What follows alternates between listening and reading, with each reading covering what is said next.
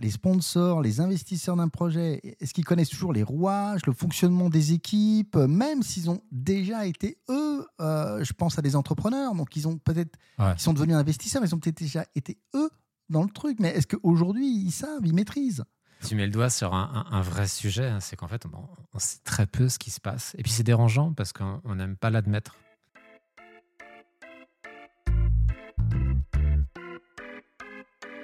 Bonjour à toutes et tous et bienvenue dans ce deuxième épisode de Moondrop. Aujourd'hui, nous allons discuter d'un sujet aussi vital que passionnant, le financement des projets, produits et initiatives. L'angle est toujours le même. Pour ceux qui découvrent Moondrop, on fait le tour des pratiques existantes, on analyse l'efficacité, les limites, les avantages, et puis on regarde ce qu'on ce pourra avoir dans l'avenir, notamment avec l'agilité, les DAO et la blockchain. Exactement. On va aborder la façon dont sont financés les projets, les institutions ou les équipes et comment, à partir de pratiques de financement innovantes, on peut réaligner les individus, le collectif, les organisations? Un alignement qui se fait au bénéfice des équipes et des projets. Ouais, comme dans Moondrop, en fait, on aime avoir une approche qui est concrète. Euh, ben, on va notamment explorer le financement rétroactif. Et puis, alors attention, et le mot fait peur, mais en fait, vous allez voir que c'est assez simple le financement quadratique. Alors, oui, comme ça, ça peut effrayer.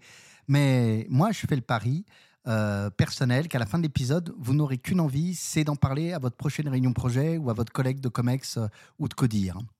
Mais avant ça, parlons un peu du financement à l'heure actuelle. comment ça se passe aujourd'hui? Alors aujourd'hui, les financements passent soit par des comités divers de sponsors, hein, Codir, CoPro, Comex. Alors on va défendre une planification projet et puis éventuellement le projet va être financé. Mais alors la question c'est est-ce que ça fonctionne? Est-ce qu'il ne serait pas possible de faire mieux? D'ailleurs, est-ce que ce fonctionnement pose vraiment problème? Ah, C'est vrai qu'en vrai, bah, généralement, on n'en sait rien et c'est pas très bon signe. Hein. Euh, parce que nos organisations, bah, elles mesurent les coûts, euh, les deadlines. Bref, on mesure la planification, mais pas l'impact business. Or que ce qu'on veut, c'est avoir de l'impact business. Hein. c'est ça qui compte. Euh, c'est quoi le coût de possession d'un produit? C'est quoi notre vitesse de livraison sur le marché? Euh, C'est quoi notre niveau de dette technique? C'est quoi, par exemple, le niveau moyen de, réparation d'un incident en production? Et puis, qu'est-ce qui fait que nos utilisateurs, nos clients, bah, ils nous recommandent, ils recommandent le produit, le service? C'est ça qui compte. Hein. Et souvent, bah, on n'en sait rien ou on n'en sait pas grand-chose, alors que c'est précisément ce pourquoi l'investissement a eu lieu au départ. Est-ce que notre rapport à la planification ne serait pas un genre d'angle mort d'être humain alors voilà, on a demandé à ChatGPT. Ah non, pas ChatGPT encore. Si, si, tu vas voir. La, réponse est loin d'être inintéressante. Voici ce qu'il nous dit quand on lui demande pourquoi nos planifications sont peu fiables. Attention les oreilles. Petit 1, on surestime nos capacités. On confond le projet et notre ego. Ouais, alors ça, c'est ce qui t'a répondu dans l'interface. On est d'accord. Hein. Tu mets ce que, ce que ChatGPT t'a répondu. OK. Exactement. Petit 2, on sous-estime la part de chance, notre santé, les accidents éventuels, etc. Petit 3, on manque de flexibilité. Pour atteindre un but, on imagine un chemin, mais il s'avère que le chemin réel est tout autre. Et celui-là, souvent, il ne nous intéresse pas. Petit 3, on manque d'expérience en la matière et on a des aspirations qui sont souvent irréalistes. Ok, bon taf, l'IA. Franchement, la chat GPT, pour le coup, nickel. On voit qu'il y a des biais humains et puis des problèmes qui sont plus systémiques. Euh, si on essaie de dresser une liste, en fait, on va mettre un petit peu de, neurones humains par-dessus ça, ça fait que quoi Globalement, on a les êtres humains sont pas très bons en planification. Ça fait mal à dire, ça fait mal à entendre, j'imagine aussi.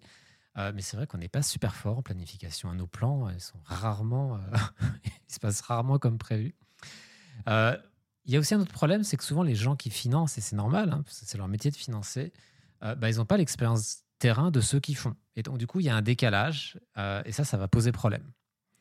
Et le troisième point, c'est un problème qui est très documenté en économie, qui s'appelle le, problème du passager clandestin euh, ou euh, free rider. Donc, en fait, on va explorer ces trois points. Et on commence par les humains sont-ils bons à planifier? Ouais, on a vraiment du mal à se projeter, s'imaginer avec des, des données qui évoluent dans le temps. Euh, typiquement, si on prend par exemple aujourd'hui, hein, on parlait de chat GPT tout à l'heure, euh, en fait, on va se faire, chacun va se faire une idée de l'IA. Mais en réalité, l'IA, elle évolue à vitesse exponentielle et dans des directions qu'on n'imagine pas ou peu ou mal ou qu'on va découvrir. Euh, pareil pour les usages. Et, du coup, ben, notre cerveau, il a du mal à, gérer ce truc qui bouge dans tous les sens. Il voit les choses à un instant T.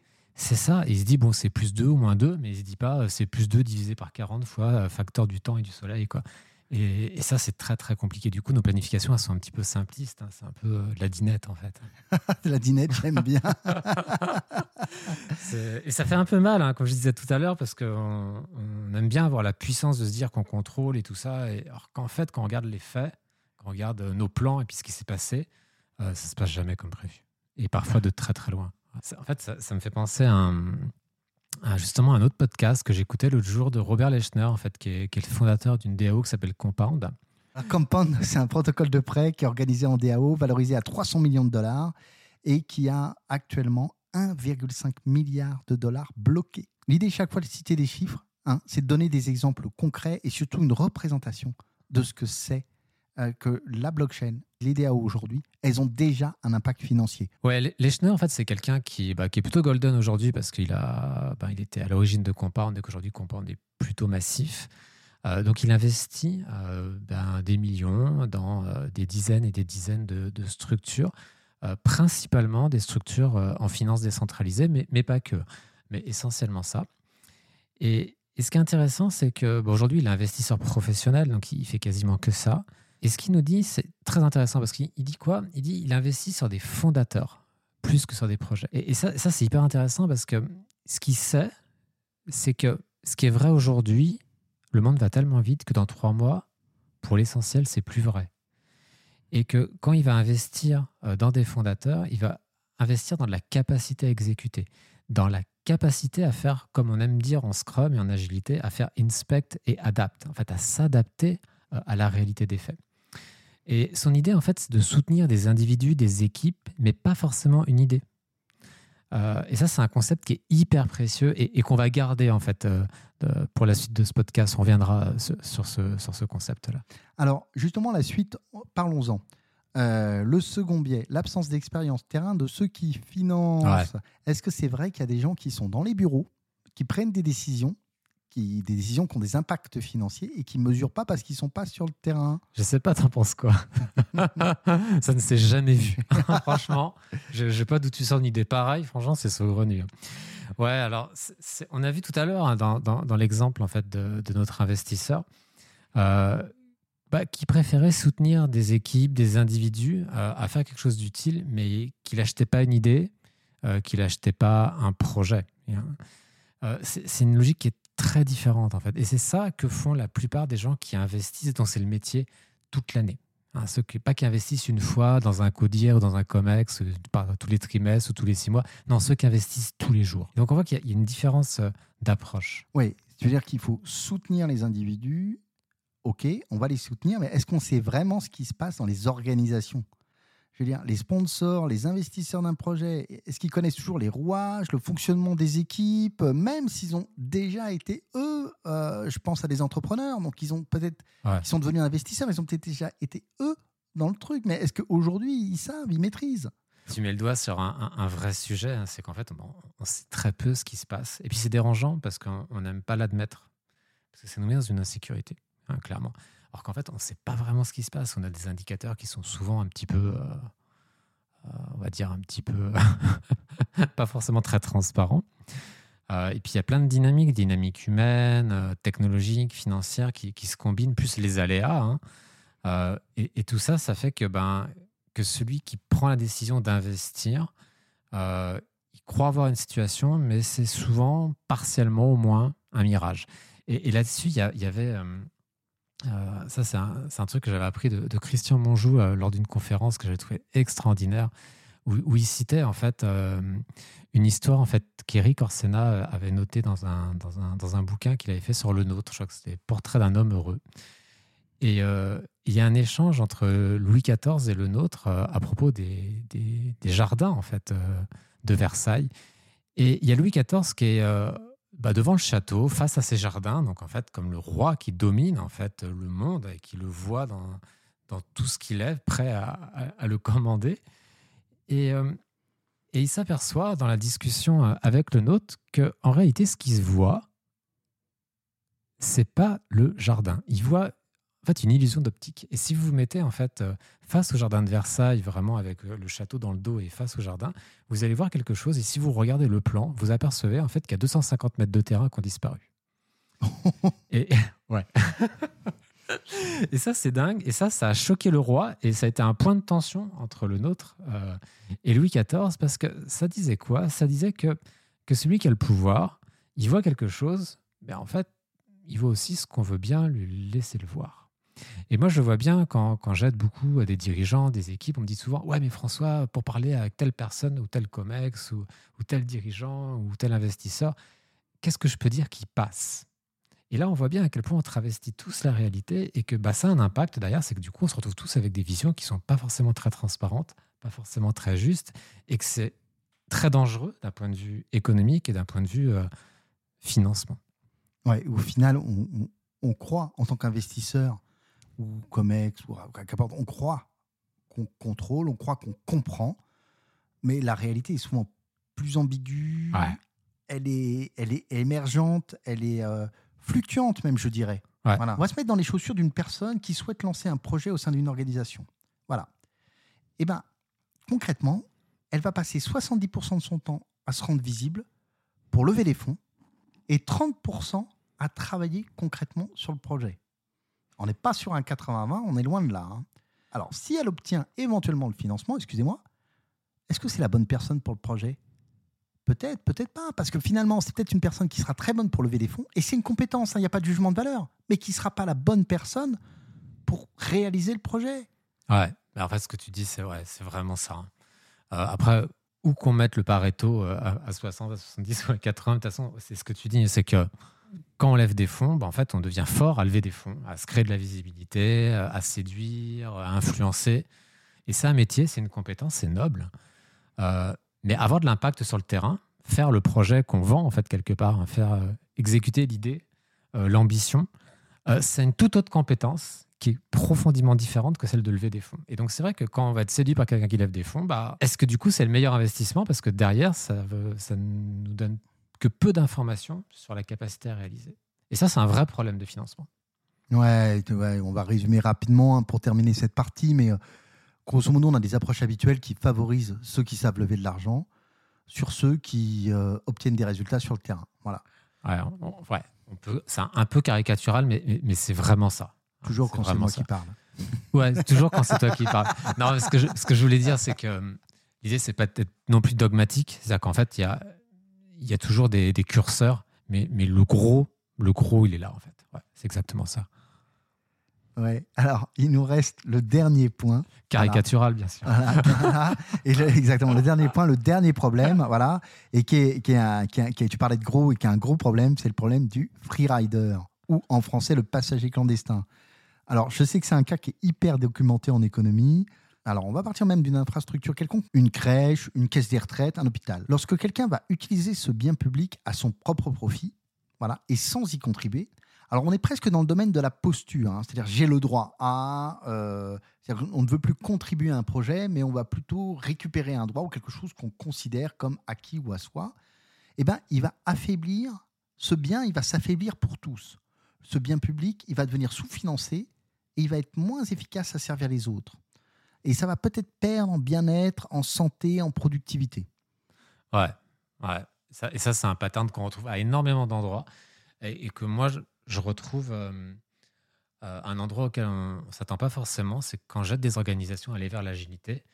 Euh, en fait, il y a une démarche où, chacun, en fait, a l'opportunité de changer, l'opportunité d'essayer quelque chose de nouveau et, et forcément, ça, ça sous-entend un petit risque, un petit engagement. Euh, et que souvent, la première chose qu'on se dit, c'est Ah, mais moi, je changerai quand euh, la direction changera.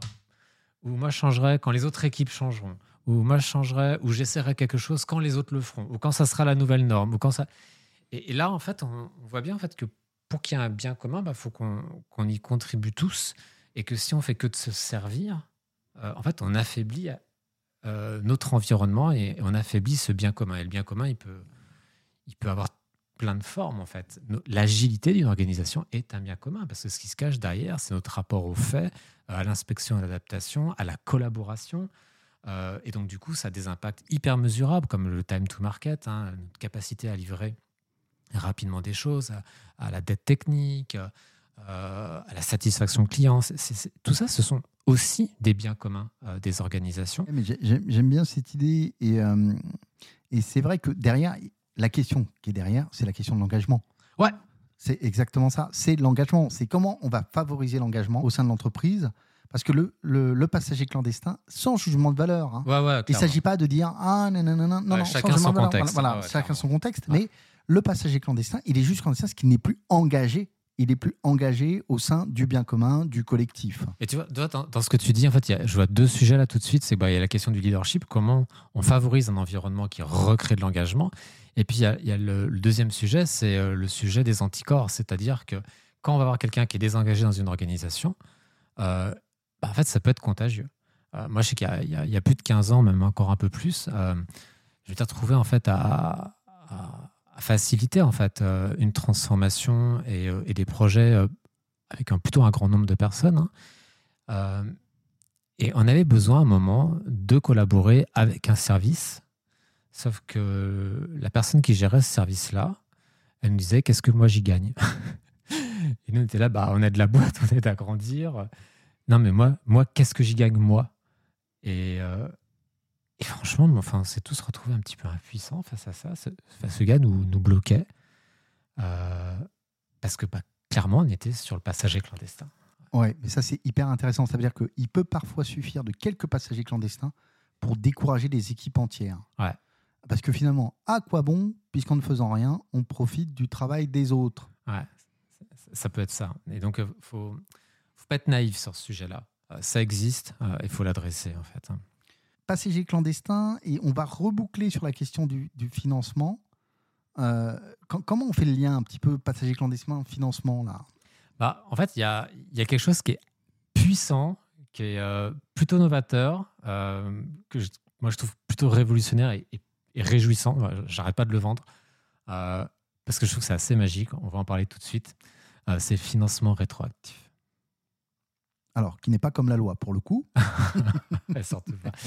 Alors, euh, euh, on a vu en fait qu'il y avait plein de biens euh, dans le financement traditionnel. L'idée, c'est comment on peut soutenir, parce qu'il est là le vrai sujet, comment on soutient les gens qui font, les gens qui ont de l'impact, les gens qui font des trucs qui marchent, parce que c'est ça qu'on veut. On veut soutenir ceux qui font des trucs qui marchent, ceux qui ont, qui ont de l'impact sur les autres.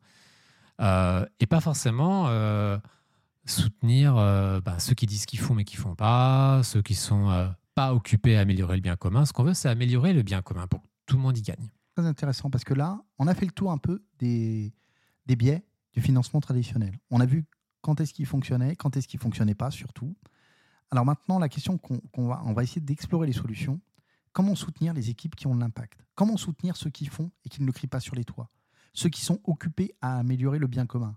Alors il y a cette piste euh, du financement rétroactif et tu vas peut-être nous dire comment ça marche, mais vraiment, comment, comment soutenir les gens concrètement là? Mais, oui, mais comment, comment on va accompagner les équipes quoi? Ouais. Et ouais. c'est vrai qu'il y a un changement. Et de toute façon, c'est toujours pareil en fait. Hein. Quand on veut quelque chose de nouveau, il faut commencer par faire quelque chose de nouveau. Euh, et ce financement euh, rétroactif, comme on, comme on l'a appelé, l'idée c'est de financer ceux qui ont déjà de l'impact et pas ceux qui disent qu'ils vont faire. Là, on voit qu'on a complètement retourné la table euh, et qu'il y aura des challenges et tout ça, on va en parler.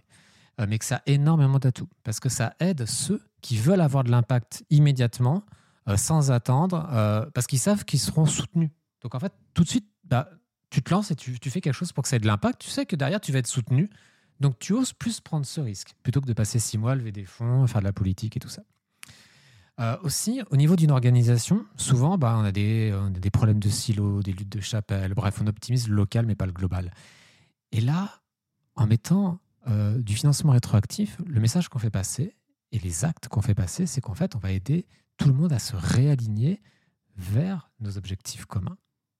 C'est-à-dire qu'on ne va plus demander l'autorisation à Jean-Paul ou à Marc ou à Laetitia ou je ne sais pas qui euh, d'avoir le droit de faire quelque chose. On sait que l'organisation te récompense quand tu vas dans cette direction-là.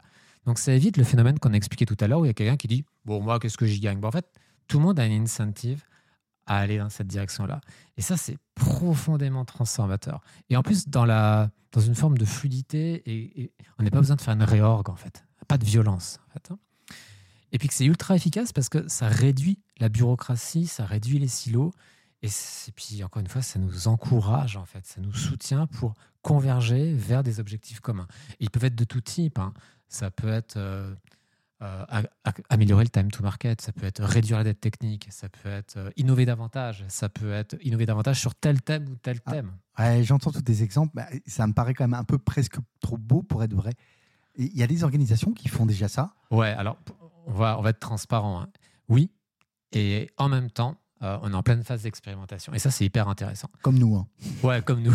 comme nous sur le podcast, on apprend, on expérimente. Euh, moi, il y a une DAO qui m'a vraiment un peu tué, qui fait du médical. Et c'est vrai que le problème du médical, c'est que c'est des investissements qui sont lourds. Du coup, on va mettre plein de brevets. Et eux, ils financent de manière rétroactive, en fait, des organisations, euh, des associations, des sociétés qui créent des solutions sans brevet qui soignent. Donc, en fait, le message, c'est quoi? C'est créer des trucs, sauver des vies, aider des gens à vivre mieux. Et nous, on vous finance. Vous n'avez rien demandé. on vous trouve, on vous finance. Je trouve ça génial. Alors évidemment que c'est une expérimentation, c'est pas encore l'échelle de l'humanité, tout ça, mais c'est d'une puissance qui est assez folle. Mmh. Et euh, il y a, y a un autre, euh, une autre organisation, euh, pareil, qui est hyper intéressante, qui s'appelle DAO Drops. Et là, c'est une, une, espèce d'initiative à ciel ouvert qui est complètement transparente, où ils sont en train de, justement de créer une mécanique de financement rétroactif où on va pouvoir euh, positionner différents curseurs en fonction bah, de ce qui est vrai de ce qui n'est pas vrai dans notre organisation, de notre culture. Euh, et en fait, eux, bon, ils, sont, ils sont appuyés sur, euh, sur une blockchain, Ethereum, mais, mais ce n'est même pas le sujet en fait. L'idée, c'est qu'ils sont en train de créer, on va dire, un cadre de travail qui va permettre aux organisations d'utiliser ce financement rétroactif en positionnant les différents curseurs qui sont importants pour eux. Donc, ils font une expérimentation là qui est, qui est assez massive sur des financements important sur euh, beaucoup d'équipes qui sont financées. Et tout est transparent, donc on peut voir ce qui se passe, ce qui marche, ce qui ne marche pas, comment on peut régler les curseurs. C'est hyper, hyper intéressant. Ça s'appelle DAO Drops, on vous mettra le lien. Euh, comme pour la DAO médicale, on vous mettra les liens dans la légende du podcast. On vous met tous les liens. Ouais. Dans le, voilà. Alors franchement, ça a l'air génial. Bah, la question qui me vient, c'est comment évaluer les actions et affecter les fonds et concrètement comment ça se passe? Ouais, là c'est là en fait qu'on a une partie un peu geek, hein, parce que comment on fait ça? Euh, Et c'est vrai qu'on va, c'est pas quelque chose qu'on va traiter dans le fond pendant ce podcast parce qu'il faudrait qu'on rajoute deux heures. Peut-être qu'on fera un autre épisode euh, sur, le sujet. Euh, si vous posez des questions, si vous nous contactez, on, voit qu'il y a la traction pour aller plus dans le cœur de ça, ben évidemment qu'on on fera un zoom là-dessus parce que c'est passionnant. Donc on est un peu en mode geek et, puis on est un peu en mode culture parce que ça va dépendre aussi de la culture de l'organisation, hein, de comment les gens se comportent dans cette organisation. Euh, est-ce qu'il y a des gros silos, est-ce qu'il n'y a pas des silos? Enfin, on va voir comme ça. Et donc ce qu'on va utiliser, c'est ce qu'on appelle euh, le financement quadratique, qu'on peut aussi appeler financement pluriel, ça fait moins peur. Hein. Euh, et l'idée, c'est d'avoir une construction de financement basée sur des mathématiques. Et il y a... Ah non, non, non, pas des maths. Reste là, Thibaut, s'il te plaît. Euh, en fait, on a un exemple qui s'appelle Gitcoin, euh, qui finance, en fait, euh, je crois qu'ils en sont à 50 ou à 60 millions en fait, de dollars de, financement sur peut-être peut une centaine d'organisations aujourd'hui. Je n'ai pas les chiffres précis, mais les ordres de grandeur, c'est ça. donc, ouais, c'est des maths, des maths au service bah, de la distribution de fonds et du financement rétroactif. François, je, sais que je vais un peu te bousculer là-dessus, mais parce que c'est un sujet qui est assez complexe, mais j'aimerais quand même que tu essayes de nous expliquer et euh, ce que concrètement, euh, comment ça va se passer, ce fameux financement quadratique. Ouais, on va l'appeler pluriel, comme ça, ça fait moins peur. Euh, ouais, tu veux bien, ouais. Hein Parce que c'est vrai que quand ça a été créé, ça s'appelait quadratique, mais c'est vrai que le terme pluriel est en train d'émerger et je, mm. trouve que c'est un meilleur terme. Mm. Euh, en fait, il y a deux niveaux. Il y a, il y a un, niveau euh, qui est euh, identifier les sujets, identifier les personnes. donc ça, c'est une problématique à part entière. On va, l'appeler problématique A. Et puis après, il y a un deuxième sujet, c'est comment distribuer les fonds vers ces projets, ces personnes qui ont été identifiées. Problématique B. Alors, si on commence par la B, en toute logique,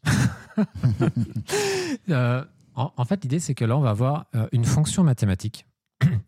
on, va, on va pouvoir bouger des curseurs euh, qui va nous permettre, par exemple, si on est 10 personnes ou 10 business units ou 10, bref, qui investissent dans les, on va se dire, on, va identifier des projets, ben, un tel met un million sur un projet, l'autre met 10 euros sur le projet, un tel. En fait, la fonction mathématique va rééquilibrer les fonds entre les projets euh, de sorte à ce que plus un projet a des personnes diverses, des financeurs diverses, plus euh, l'argent sur ce projet euh, monte par rapport à un projet qui sera financé même de 1 milliard par une personne. Ok, alors je vais résumer. Ouais, vas-y. Si je comprends bien, tu veux dire qu'à contexte et circonférence égale, un projet A avec par exemple 20 votes sera mieux financé que le projet B avec 10 votes. Ouais, même si les 10 votes du, du, du, projet B euh, ont, euh, ont peut-être plus de valeur. Même c'est sûr. Euh, plus de valeur financière, par plus exemple. de valeur financière. C'est-à-dire que la fonction mathématique va rééquilibrer les affectations financières de sorte à ce que plus de monde, plus il y a de gens différents qui vont vers un projet, plus ça va ramener de la valeur vers ce projet. Ouais, mais pourquoi alors pourquoi? En fait, l'idée, c'est de recréer euh, du souffle, de la démocratie. Parce qu'il ne faut pas se raconter d'histoire. Un projet, ça ne vit pas dans une bulle. Ça vit dans un, dans un contexte, une, organisation humaine. Et plus il y a de gens qui vont soutenir ce projet, bah, ça veut dire que plus de gens en voient le bien commun, en voient la nécessité. Et donc, plus de gens vont aussi l'aider à le faire grandir. Donc en fait, on va maximiser nos chances de succès en faisant ça. Donc c'est un choix rationnel. On est vraiment sur des logiques qui sont très mathématiques. Or que si quelqu'un, euh, va dire un, mogul, euh, met 10 euh, milliards sur un projet tout seul dans son coin, bah oui, c'est très bien. Hein. mais s'il n'y a personne d'autre pour le soutenir, bah, en fait, en vrai, malgré l'argent, ça ira pas vraiment bien loin. ce qu'on a besoin, c'est de rééquilibrer par rapport au nombre de personnes bah, qui y croient, tout simplement. Donc ça, ce sera la partie distribution. Et il y a un truc qui va qu'on mettra en légende qui est absolument génial. C'est qu'il y, y, a une adresse qui s'appelle euh, juste les initiales de What the fuck is Quadratic Funding, avec l'accent qui va bien. Donc c'est wtfisqf.com. On vous mettra le lien en légende.